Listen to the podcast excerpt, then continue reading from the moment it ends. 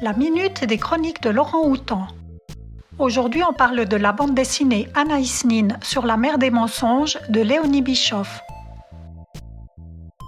Ce roman graphique est avant tout une merveille d'illustration. La dessinatrice genevoise Léonie Bischoff y déroule ses talents à coups de crayons multicolores. Son trait arc-en-ciel moiré est fin et précis. Les détails floraux sont extraordinaires et rehaussent les robes aussi bien qu'ils entourent de poésie les scènes d'amour.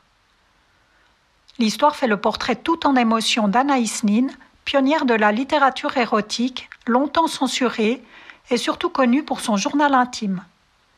Bisexuelle, amie de beaucoup d'écrivains, elle a été la muse et la maîtresse d'Henry Miller et de sa femme June, entre autres. Nous la suivons tout d'abord dans le Paris des années 30, entre sa vie rangée d'épouse de banquier qui l'ennuie, les cours de danse espagnole et son travail d'écrivaine qu'elle effectue seule ou avec Henry Miller.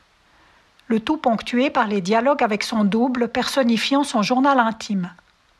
À travers ses séances chez le psychanalyste René Allendy, elle revit son enfance entre Paris et New York, ou la relation incestueuse avec son père. Nous comprenons peu à peu comment s'est construite sa personnalité multiple, représentée avec beaucoup de délicatesse par un miroir brisé dans des planches bouleversantes. Le souffle sensuel qui se dégage de cette œuvre est puissant. Nominée pour le Fauve d'Or, elle remporte finalement le prix du public du Festival d'Angoulême 2021 et c'est largement mérité. Les chroniques de Laurent Houton sont un podcast des bibliothèques de la ville de Lausanne. La chronique du jour vous a été présentée par Estelle.